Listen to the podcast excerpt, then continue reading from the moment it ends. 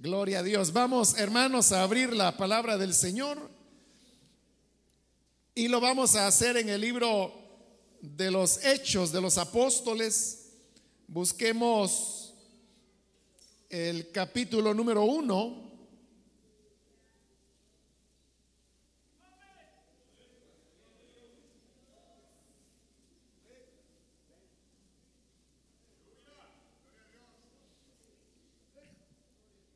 Dice Hechos capítulo 1, versículo 8.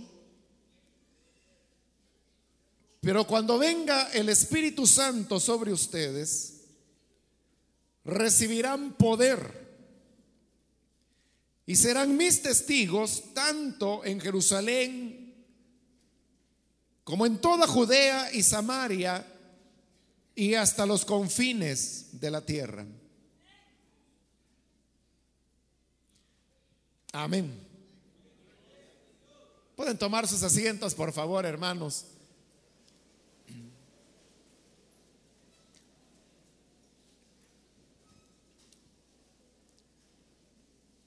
De seguro, hermano, usted escuchó a través de la radio o la televisión o a través de los hermanos pastores que este día vamos a impartir el tema sobre el bautismo del Espíritu Santo.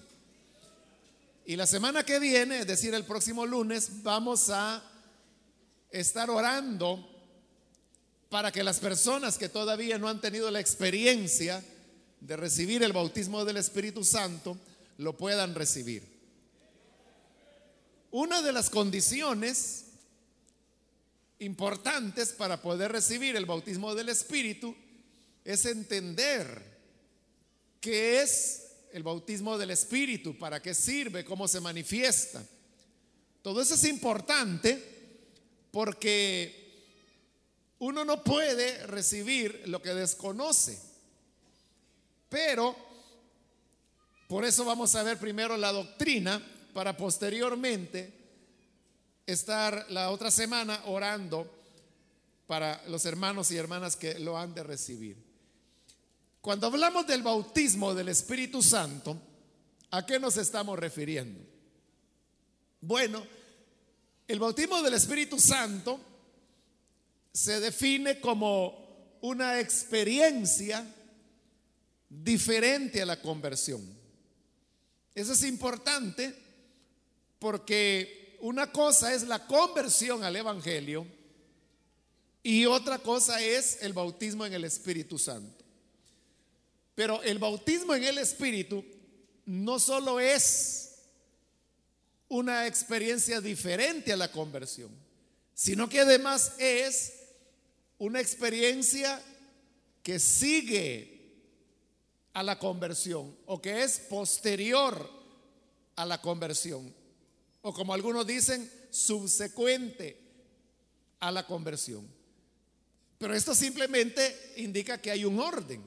Y el orden es que primero es la conversión, el nacer de nuevo, esa es una experiencia, la experiencia de la salvación.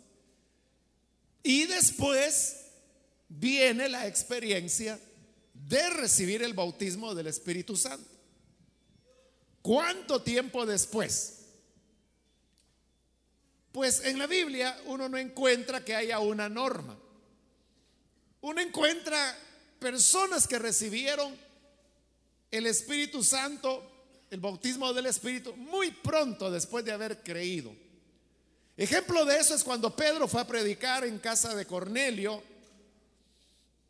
allá en Jope, y las personas que eran gentiles y escucharon el mensaje de Pedro, ellos creyeron al oír la palabra de Pedro y casi inmediatamente vino sobre ellos el bautismo del Espíritu Santo manifestándose en el hablar en otras lenguas y en hablar las maravillas de Dios. Uno ahí podría decir que entre una cosa y otra lo que hubo fueron segundos. O pudiera ser como en el caso de Pablo, quien recibió el bautismo del Espíritu tres días después de su conversión. O pudiese ser como en el caso de los doce apóstoles, en el caso de ellos es un poco difícil ubicar la conversión y también que no todos creyeron el mismo día. Pero si uno tomara la resurrección como el elemento que terminó de afirmar la fe de los apóstoles, entonces 50 días después, el día de Pentecostés, fue que recibieron el bautismo del Espíritu. Y así eh, es variado, pero hay una realidad. Y es que el bautismo del Espíritu es algo que viene después de la conversión. Ahora, el bautismo del Espíritu es algo que se recibe por la gracia del Señor. Y cuando decimos que algo es por gracia, eso significa que no lo recibimos por méritos, no lo recibimos por obras o porque hayamos hecho algo espectacular o porque pertenezcamos a un grupo selecto de creyentes avanzados y muy espirituales. No tiene nada que ver esas cosas, porque es algo que se recibe por gracia. Por eso vamos a ver en unos minutos que el bautismo del Espíritu Santo, la Biblia lo presenta como un don. Y un don es un regalo. Y un regalo es eso, algo que uno regala a cambio de nada. Porque si yo le pidiera algo a cambio de algo que le estoy regalando, ya no se lo estoy regalando. Se lo estoy vendiendo o lo estoy intercambiando por aquello que yo quiero de usted. Un regalo es simplemente algo que se da. Entonces, si el bautismo del Espíritu Santo es por gracia y es un regalo, ¿cuál pudiera ser, hermanos, la razón por la que el bautismo es una experiencia diferente a la conversión? ¿Por qué no recibe el creyente el paquete completo? Y cuando digo el paquete completo me refiero a que una persona al creer al Evangelio recibe perdón de pecados, nuevo nacimiento, justificación, santificación. ¿Y por qué no recibe de una vez el bautismo del Espíritu? Si todo lo que hemos mencionado es por gracia, pero también es por gracia el bautismo del Espíritu. Entonces, ¿por qué Dios quiso que el bautismo del Espíritu sea una experiencia posterior a la salvación? Que primero hay que creer, tener la experiencia de la salvación y después, como le digo, puede ser días, semanas, meses o a veces años después de la conversión. Depende de las circunstancias que rodeen a una persona se recibe el bautismo del Espíritu. Pero ¿por qué existe esa diferencia? O sea, si es por gracia, ¿por qué no se recibe de una vez con la salvación? Si fuera por obras, ahí sí uno entendería. Porque uno diría, bueno, la diferencia es porque la salvación es por gracia, pero el bautismo del Espíritu es por méritos. Tiene que haber un tiempo para que la persona haga esos méritos y reciba el bautismo. Si fuera por obras, pero estamos diciendo que no, que no es por obras, que es un don, que es por gracia. Entonces, ¿cuál es la razón por la cual el Señor la puso como una experiencia subsecuente o posterior a la conversión? Obviamente la Biblia no dice la razón, pero uno puede llegar a ciertas deducciones. Le voy a decir lo que yo pienso. El bautismo en el Espíritu Santo es poder para servir. Lo dice claro el versículo 8 que leímos, cuando venga el Espíritu Santo sobre ustedes, recibirán poder. Pero poder, ¿para qué? Dice, recibirán poder y serán mis testigos. Es decir, el bautismo del Espíritu a través de él yo recibo poder, pero la Biblia dice que recibo ese poder para ser testigo, es decir, para servir en la obra de Dios, de una u otra manera, no necesariamente siendo predicador. Es un poder, una capacitación, una habilitación para el servicio. Ahí, hermanos, es donde yo encuentro un pensamiento que pudiera explicar por qué Dios determinó que fuera una experiencia posterior. Y es posterior, y le digo, es solo un pensamiento,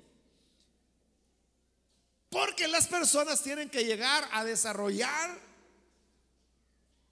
la resolución de servir al Señor.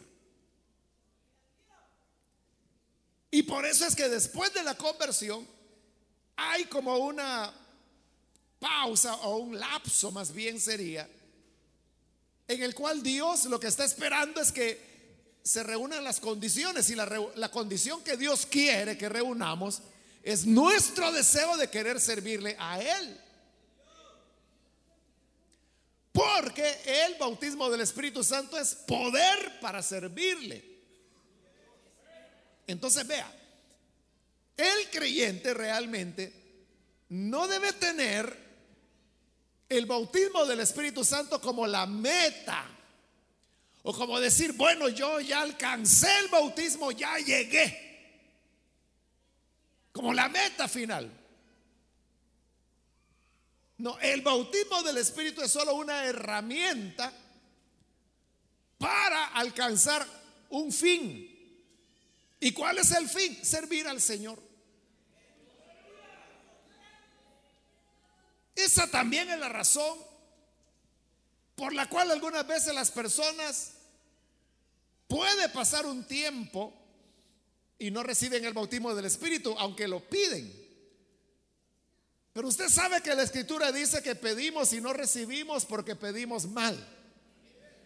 ¿Y qué es lo que se está pidiendo mal? Que la persona está pidiendo el bautismo del Espíritu, pero lo quiere solo por tenerlo.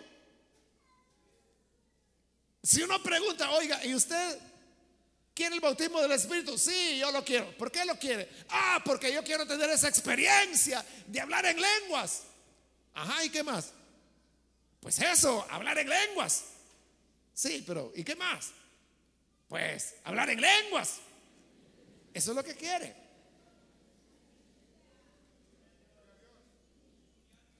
Y claro, la experiencia de hablar en lenguas está de por medio. Pero el hablar en lengua no es la finalidad. La finalidad es servir. Cuando una persona madura esa decisión de yo quiero servirle a Él, ahí es donde el Espíritu Santo viene, pero Dios no quiere imponer las cosas porque usted sabe, Dios nada lo hace impuesto. Nada lo hace por la fuerza. Dios todo lo hace, todo lo hace por amor y Él quiere que nosotros también todo lo hagamos por amor.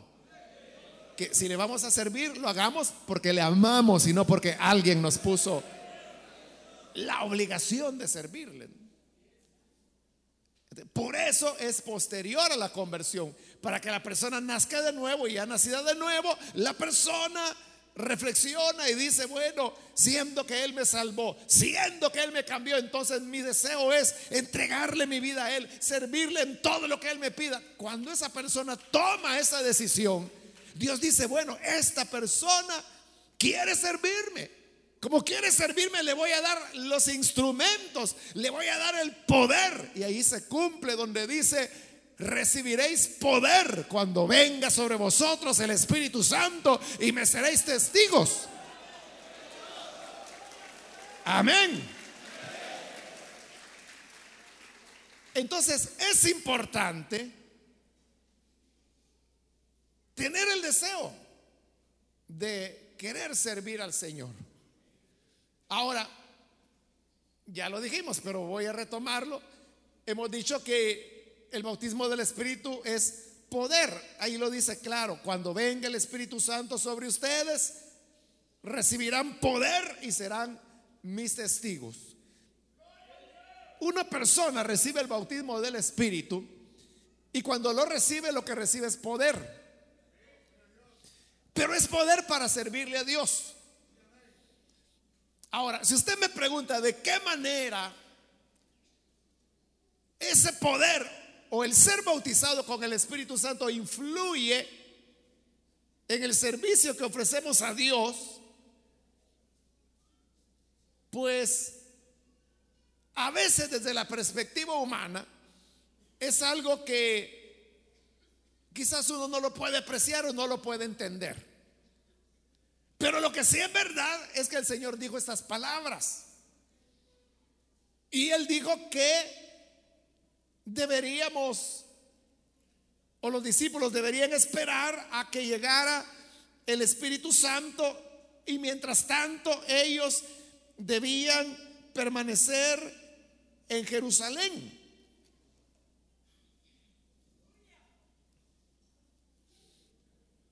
No salir a predicar mientras no fueran bautizados con el Espíritu Santo. Si el Señor dijo eso es porque alguna diferencia coloca el bautismo del Espíritu. Le digo esto porque hay personas que dicen, mire, pero fíjese que yo conozco por allá un predicador que es tremendo predicador y fíjese que él no tiene el bautismo del Espíritu.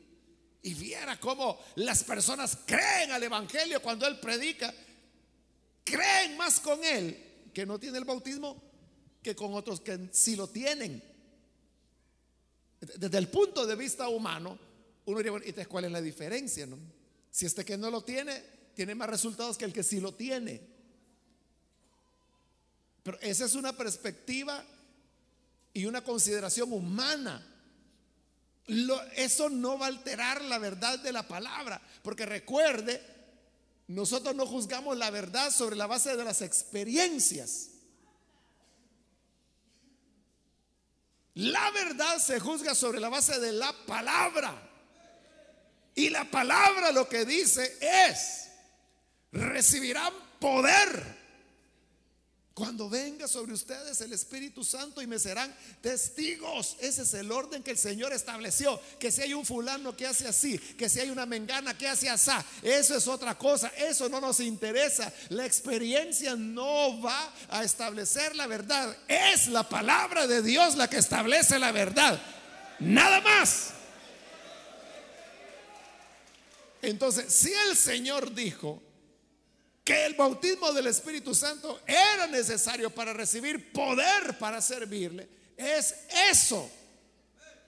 Es eso. Y que si vio una cosa, que si vio otra, eso es otro asunto ya. Entonces, cuando el Espíritu Santo viene sobre las personas, las personas reciben el poder de Dios, ya no son ellas solas. A eso obedece, hermanos, la transformación que se dio en los mismos apóstoles, comenzando por Pedro, que es el que el día de Pentecostés predicó el primer mensaje. Ese Pedro que se acobardó delante de la doméstica, que le dijo, oye, tú también andabas con ellos. Y Pedro dijo, no, y la segunda vez volvieron a preguntar y dijo, no. Y la tercera vez comenzó a maldecir y a decir, yo ni conozco a ese tal Jesús. Ni me hablen de ese hombre que ni sé quién es. Se acobardó ese que se acobardó hoy que ha recibido el Espíritu Santo y el poder que el Señor prometió está sobre él. Es el que se para delante de Israel y les dice, ustedes lo mataron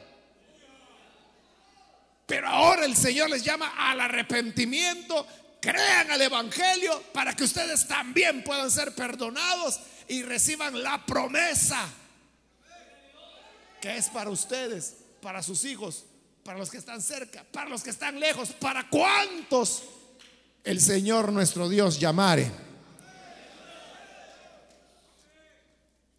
Fue un cambio el que se produjo en la vida de Pedro, y no solo de Pedro, sino que en los demás apóstoles y por eso es que los mismos, las mismas autoridades judías, religiosas, cuando los veían decían, si estos son galileos, ¿cómo es que pueden hablar de esa manera?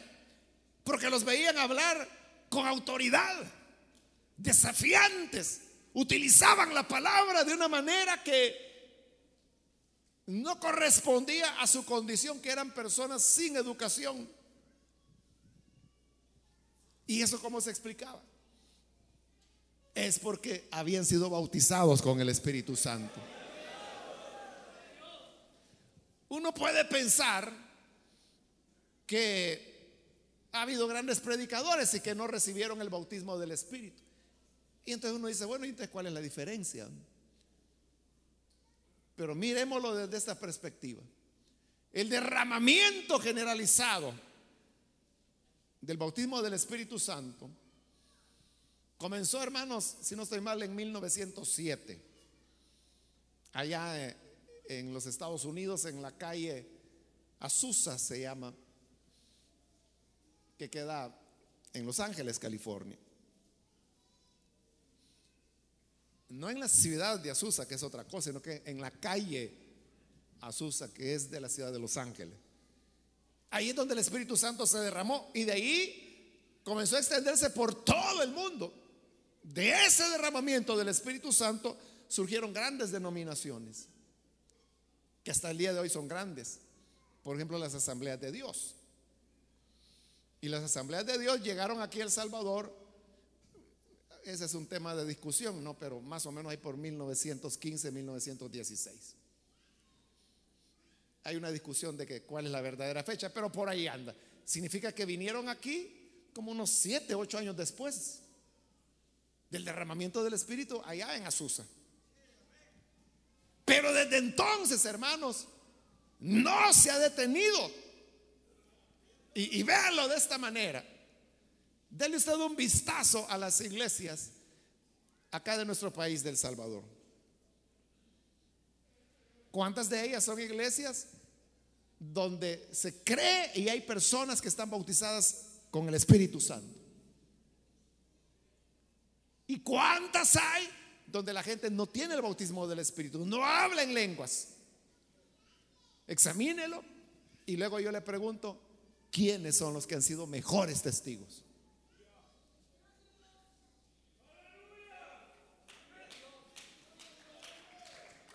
Así es. Ahora, que usted me venga diciendo, pero mire, yo conozco un predicador que no tiene el bautismo. Bueno, usted lo conoce a él. Yo lo que conozco y sé es que al menos en el año de 1982, que fue el último dato, en el año de 1982 habían 61 millones de personas que tenían el bautismo del Espíritu Santo en el planeta Tierra.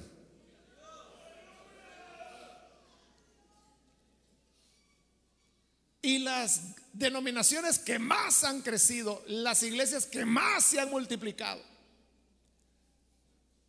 los ministerios que han causado mayor impacto. Y no le estoy hablando solo de Latinoamérica, le estoy hablando del mundo entero. Todas son iglesias donde creen y los creyentes tienen el bautismo del Espíritu Santo. Esa es una realidad. Nadie le va a negar lo que le estoy diciendo. Bueno, incluso hay iglesias, usted lo sabe, que no son pentecostales y tienen el bautismo del Espíritu. Yo conozco varias iglesias presbiterianas, por ejemplo. Ellos por definición doctrinal y por origen histórico no son pentecostales y tampoco es su doctrina. Pero hasta los pastores hablan en lenguas. Y oran por los enfermos y sanan. Parecen iglesias pentecostales y no lo son. Entonces, es un hecho que el bautismo del Espíritu Santo capacita poderosamente a las personas de una manera que quien no lo tiene no se desarrolla así. Sin duda. O sea, yo no sé cuántos millones de creyentes podemos haber alrededor del planeta, pero yo le aseguro que de todos los que habemos, no sé, tal vez algo así como un 80%.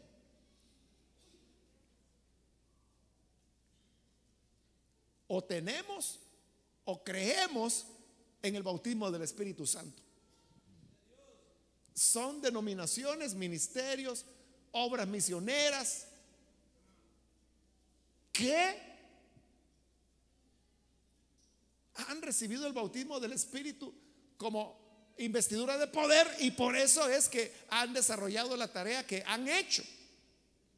Entonces, el bautismo del Espíritu Santo es poder para servir a Dios. Usted tiene que desear servir a Dios para que Dios le dé la herramienta que es el bautismo del Espíritu. El bautismo del Espíritu no es para que usted se entretenga. Ya tengo lenguas y las hablo para mí. Mire qué bonito. Oiga, oiga qué bonito las lenguas que no es para eso. El hablar en lenguas es la evidencia que usted ya recibió el bautismo, pero si ya lo recibió, usted tiene poder para ir y hacer la obra de Dios.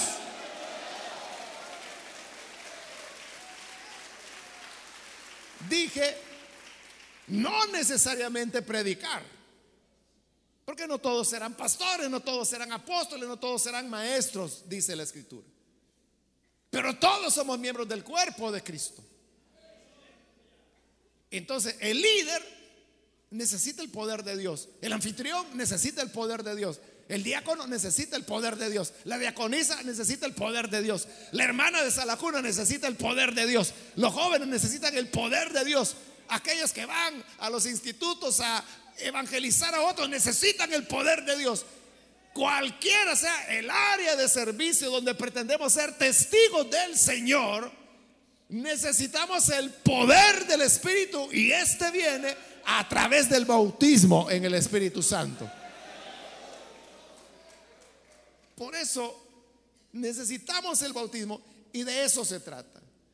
Ahora, la Biblia presenta el bautismo del Espíritu Santo de tres maneras. Lo presenta como un don, que ya lo mencionamos, un regalo lo presenta también como una promesa. Y tercero, lo presenta también como un mandamiento. ¿A dónde lo presenta como un don? Lo presenta cuando el Señor prometió a sus discípulos que no se alejaran de Jerusalén, porque venía la promesa del Padre, dijo el Señor, de la cual yo les he hablado, que Dios prometía el don, así, el don del Espíritu Santo para los que creyeran en Él. Se nos dice que el Espíritu Santo es un don. Por ser un don, ya dijimos, es gratuito, no es que usted tenga que orar mil horas para recibirlo, no es que tenga que ayunar tres años para recibirlo, no es que tenga que vigilar una semana. Es un don, es un regalo. El que lo quiera, venga y recíbalo. Pero hemos dicho que también es una promesa.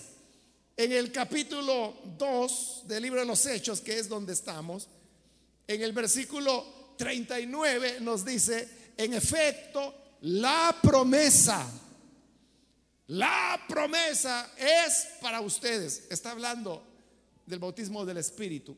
Y dice, la promesa. En los evangelios también el Señor habló de la promesa del Padre. ¿Qué es una promesa? Es algo que alguien ofreció. Y aquí quien prometió es el Padre. Usted sabe que cuando uno promete algo es un compromiso que adquirió. Cuando el Padre le dice a su hijo, mira, hoy no puedo, pero el domingo yo te prometo que vamos a ir al zoológico. Ahí lo que está en juego ahora es su credibilidad. Ya lo prometió. Comprometió usted su nombre, su credibilidad ante su hijo, que de ahí en adelante lo va a tener como un padre cumplidor o como un gran mentiroso. Pero nuestro Dios no miente.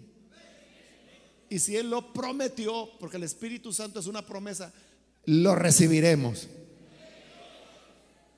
Pero también es un mandato.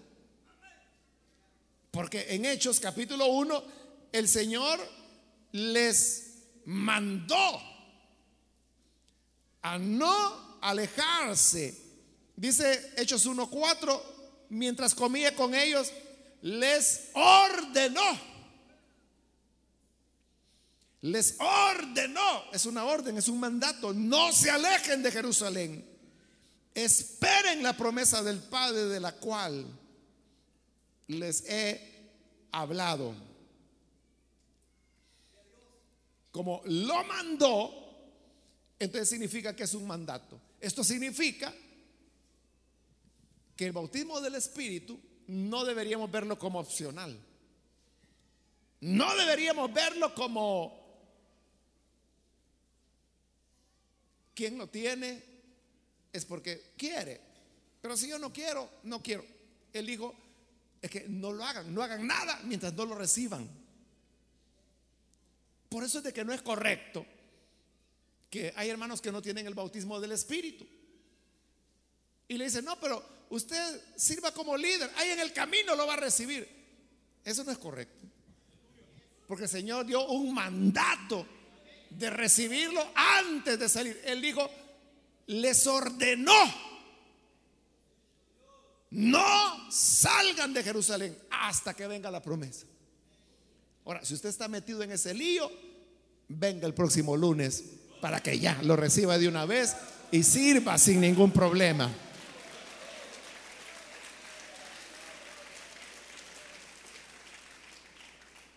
Ahora, ¿cómo puede una persona saber si tiene o no tiene el bautismo del Espíritu? Dios dejó una señal visible, externa, por la cual nosotros podemos conocer cuando alguien ha recibido el bautismo del Espíritu y cuando no.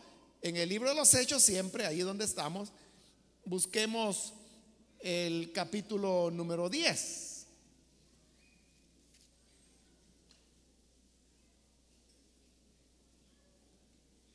El versículo 45 dice, los defensores de la circuncisión que habían llegado con Pedro se quedaron asombrados de que el don, el regalo del Espíritu Santo, se hubiera derramado también sobre los gentiles, porque era primera vez que venía sobre gentiles.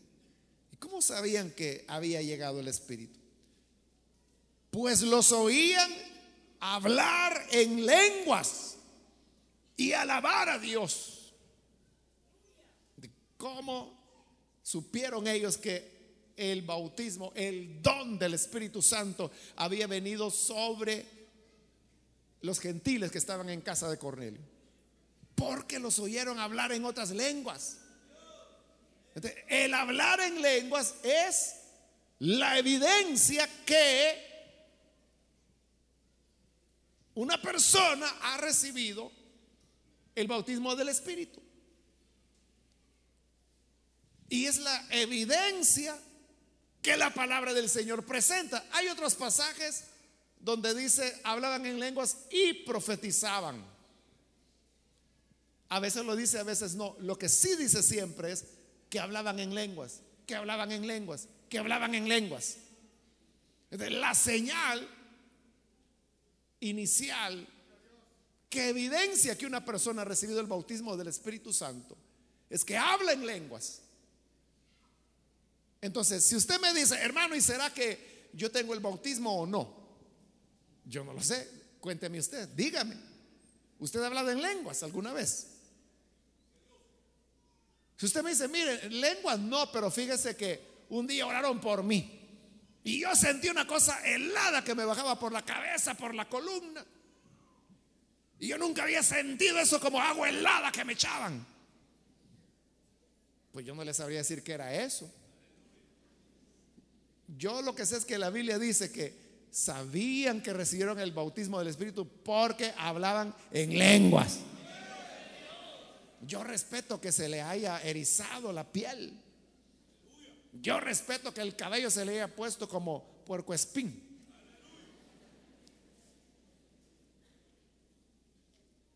Pero ese no es el tema. El tema es, ¿habló lenguas?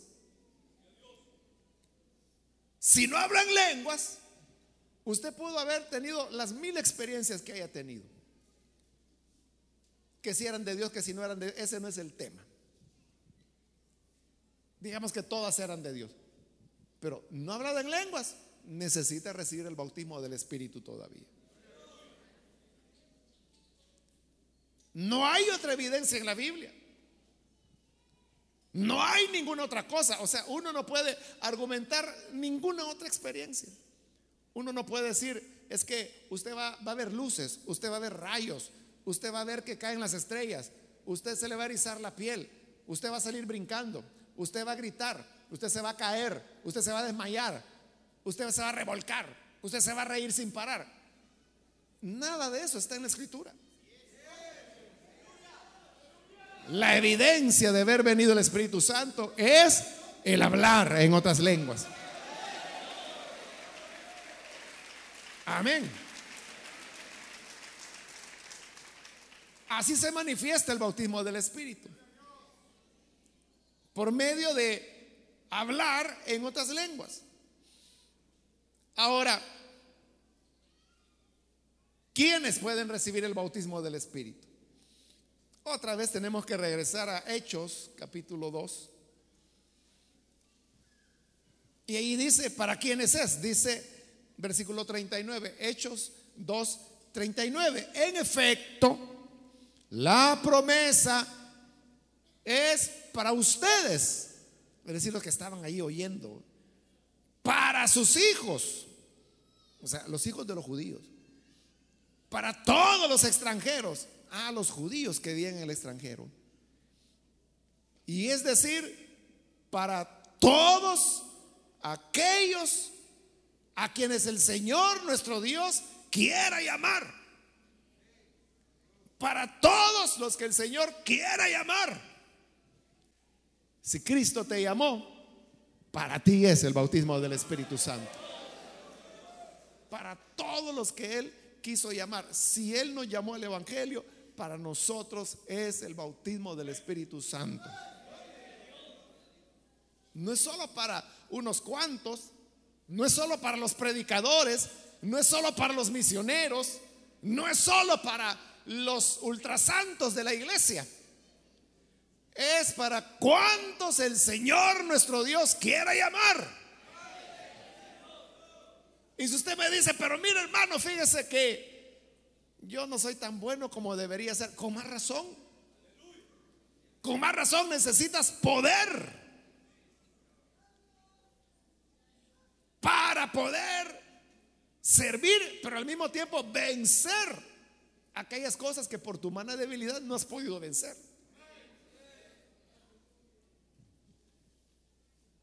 El bautismo del Espíritu Santo se ofrece entonces a todo creyente. No solo lo dice ese pasaje, Pablo también en sus cartas, él decía, yo quisiera que todos ustedes hablasen en lenguas. Vaya, que más claro. Y no solo decía, quisiera que todos hablaran en lenguas, sino que también decía, yo quisiera que ustedes hablaran más lenguas que yo.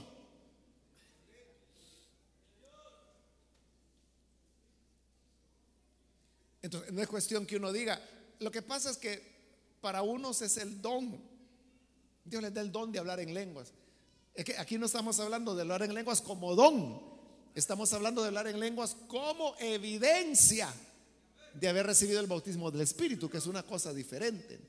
¿Cuál es la diferencia? La diferencia es que el don de lenguas tiene interpretación, porque es un mensaje que se le da a la iglesia. Las lenguas como evidencia de haber recibido el bautismo del Espíritu no tienen interpretación porque solo sirven para evidenciar que esa persona tiene el bautismo del Espíritu. Pero hay algo importante también, hermanos. El hablar en lengua no es solo el día que se recibió el bautismo del Espíritu. Porque como hemos dicho que es la evidencia que se recibió el bautismo, alguien puede decir, bueno, yo recibí en septiembre el bautismo, hablé en lenguas, ya estuvo. Porque el bautismo del Espíritu tiene esta característica. Y es que puede otorgar llenuras a la persona. O sea, no que lo bautice de nuevo. Una vez la persona está bautizada, ya quedó bautizada hasta la eternidad. Pero el Espíritu puede venir y llenarnos en determinados momentos, como llenaba a Pedro y hablaba con valentía la palabra, como vino sobre Esteban y dice que hasta la cara le veían como que si era un ángel. esas son llenuras del Espíritu que se repiten incesantemente en la vida del creyente. De manera que el creyente puede hablar en lenguas estando en oración. Y esa es una manera poderosísima, poderosísima de hablar en lenguas. El hablar en lenguas es una herramienta muy fuerte. Hace años ya, hermanos, décadas realmente. En una ocasión me tocó ir a orar por un endemoniado. Bueno, y yo comencé a orar. Pero en el momento de estar orando, de repente, hermanos, comencé a hablar en lenguas. Y al hablar en lenguas, mira, hermano, ese diablo como que le habían echado chile en los ojos. Pero fíjese que yo pensé que eso era un error. Entonces yo dije, no, sé que no tengo que estar hablando en lengua, yo tengo que estar reprendiendo al demonio. Entonces, para eso, y continué reprendiendo, pero de repente, como lo que le estoy diciendo, la llenura del espíritu que viene. Entonces volví a hablar en lenguas y ese diablo se ponía diablo al oír las lenguas. Entonces, cuando yo vi que eso era dinamita, entonces yo me dejo ir y le di con lenguas. Pobre diablo, no yo por dónde diablo salí.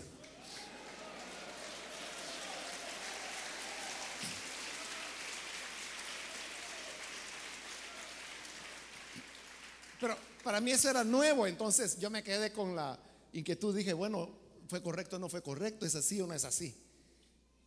Yo ya estaba en Santa Ana y entonces, pero aquí en San Salvador había una hermana, diaconisa, ¿quién era una hermana experta en echar diablo? Sí, una hermana que era muy usada por el Señor para eso. Entonces yo dije, le voy a preguntar a ella. Era la época de los teléfonos públicos todavía. Los jóvenes ni saben qué es eso ya.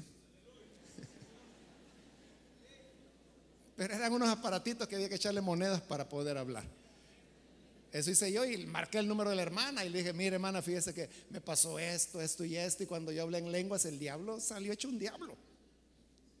Y la hermana me dijo, no hermano, me dijo, si, si es así, ese es dinamita. Me dice, cada vez que usted siente hablar en lenguas para echar fuera un demonio, hágalo, que los diablos no lo aguantan.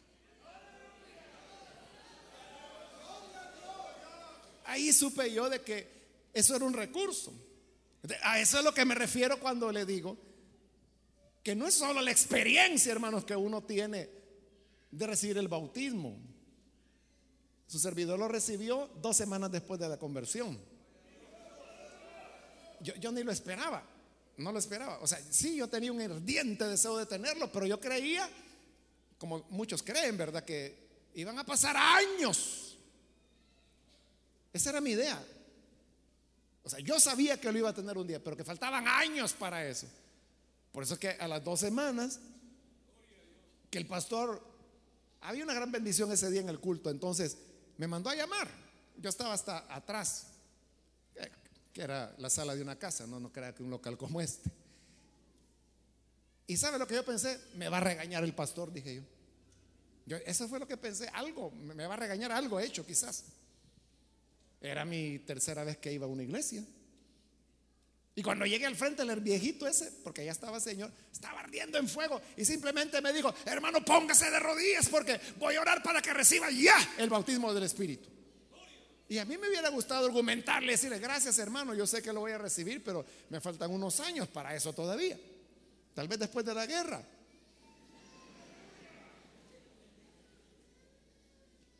Pero mire, él estaba tan encendido y me lo dijo con tal autoridad, mire, póngase de rodillas porque voy a orar para que lo reciba ya. No era de estar hablando, yo simplemente le obedecí, me puse de rodillas. Él puso mis manos sobre no tenía ni un minuto cuando yo estaba hablando en lenguas.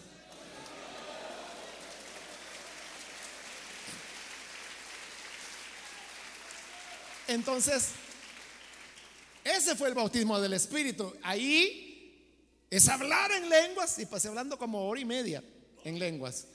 Esa es la evidencia de haber recibido el bautismo del Espíritu. Pero después en la vida cristiana han habido sucesivas visitaciones. Esas llenuras de la cual estoy hablando, que la tuvieron los apóstoles, la tuvo Pedro, la tuvieron los hombres de Dios cuando dice que llenos del Espíritu respondieron diciendo. Es decir, ahí estaba el poder del Espíritu Santo con ellos. Y eso, hermanos, es de que la diferencia que la Biblia establece, si usted me dice, es que por ahí hay un predicador que él no cree en el bautismo, pero viera que bien predica y cuántas almas gana. Imagínese las que ganara si tuviera el poder de Dios. Porque cuando se tiene el poder, eso hermano es lo que hace que en el momento de la simple evangelización o la predicación de la palabra, la persona pueda decir llena del Espíritu Santo, Cristo te ama y tú necesitas de Él ahora. Y esas palabras pueden llevar un poder y un impacto que la otra persona se quebranta. Eso es lo que la gente confunde porque algunos piensan que es solo gritar por gritar. De como vieron que gritó así, ellos van a gritar así por allá. Imitan el grito, pero no la llenura del Espíritu. Esa es la razón por la cual cae bien cuando uno le gritan a alguien lleno del bautismo. Pero cuando alguien lo hace él porque está imitando al otro, mal cae. Así es, ¿verdad, hermanos? Bueno, usted sabe por qué dice amén.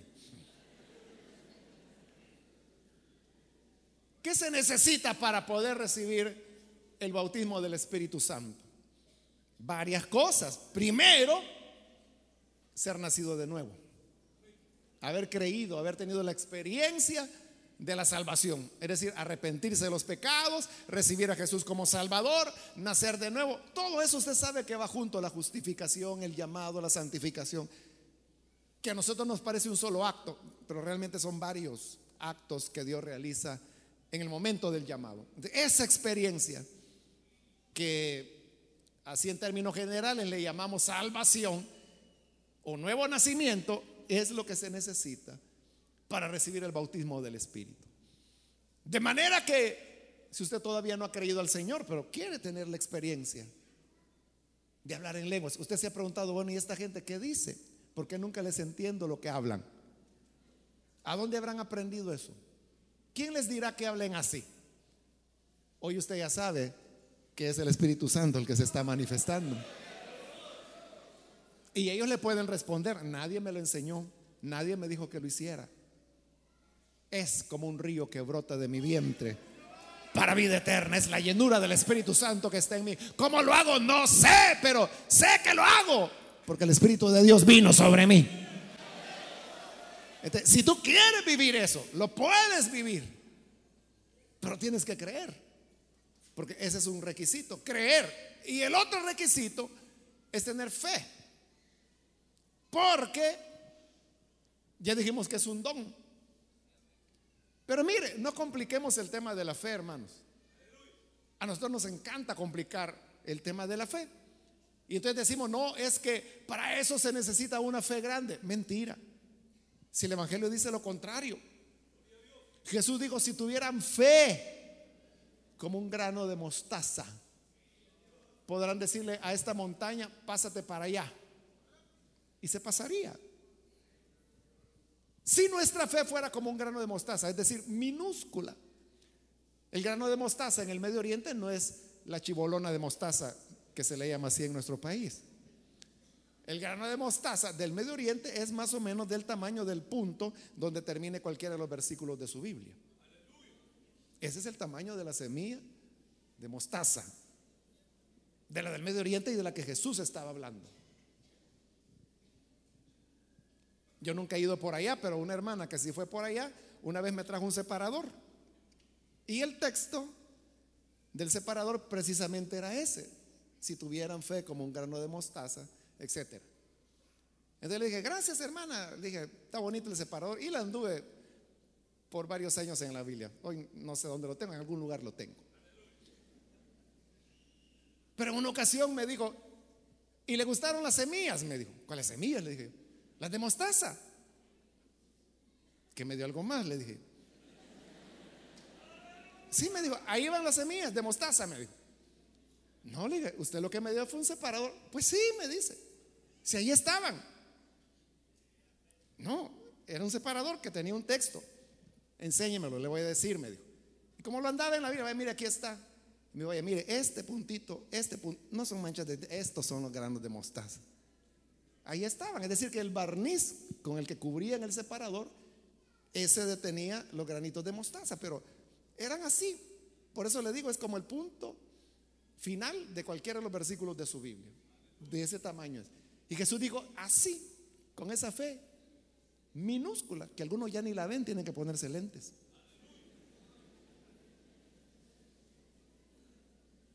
Con una fe así de pequeñita, van a decir a los montes, trasládense a la mar. Si con una fe minúscula, casi invisible como esa, se pueden trasladar montes a la mar, entonces para recibir el bautismo es mucho menos lo que se necesita. Por eso le digo, no compliquemos el tema de la fe. Porque hay gente que ahí se la pasa toda la vida. Señor, dame una fe grande, pero muy grande, pero muy grande. ¿Y para qué quiere fe grande?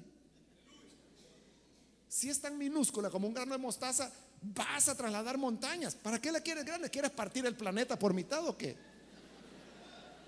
¿Para qué quieres fe grande?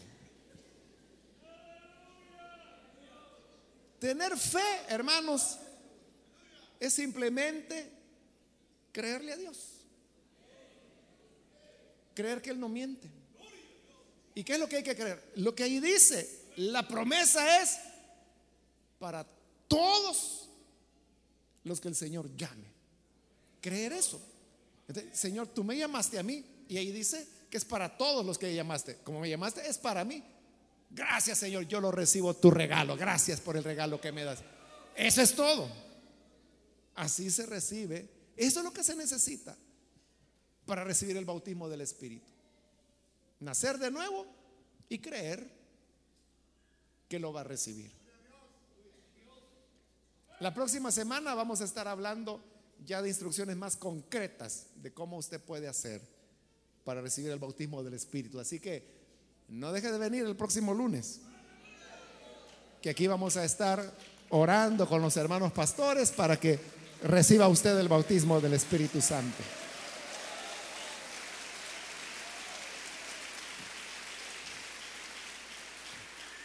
Vamos a orar, vamos a cerrar nuestros ojos. Y antes de hacer la oración, yo quiero invitar para, como dije, si hay con nosotros amigos o amigas que les gustaría tener esta experiencia sobrenatural del bautismo del Espíritu Santo. Porque realmente es un milagro. ¿Cómo se explica el, el que alguien que nunca estudió otra lengua la hable? No hay explicación, no se puede explicar porque los milagros no se pueden explicar. Simplemente es así, es la gracia del Señor. Por eso yo quiero invitar si hay algún amigo o amiga que hoy necesita creer al Evangelio de Jesucristo. Yo le invito para que en el lugar donde se encuentra, usted pueda indicarnos su deseo de creer en el buen Salvador. Y para hacerlo, solamente póngase en pie, ahí en el lugar donde está, con toda confianza Póngase en pie en señal que desea recibir al Hijo de Dios. Y vamos a orar por usted. ¿No hay nadie más? A usted que nos ve por televisión también le invito para que usted sea parte de esta bendición. Y lo primero es que reciba a Jesús. Únase con estas personas, ore con nosotros y crea en Jesús. Padre, te damos las gracias por cada una de las personas que están aquí al frente, como también aquellos que a través de televisión o a través de las emisoras de radio están escuchando, Señor, esta enseñanza y por esta palabra ahora vienen para creer en ti, para abrir sus corazones y recibirte como Salvador. Y tú que eres el Salvador y el que bautiza con Espíritu Santo y fuego, entra en estas personas para transformarles, cambiarles. El que se reconcilia, restaurale. Que tu palabra y la acción de tu Espíritu Santo restaure a cada uno de ellos, dándoles vida, salud, renovación. Y que así, Padre, estemos preparados para el día cuando oremos para recibir el bautismo del Espíritu. Gracias te damos, Señor, por tu gran amor. Amén. Amén.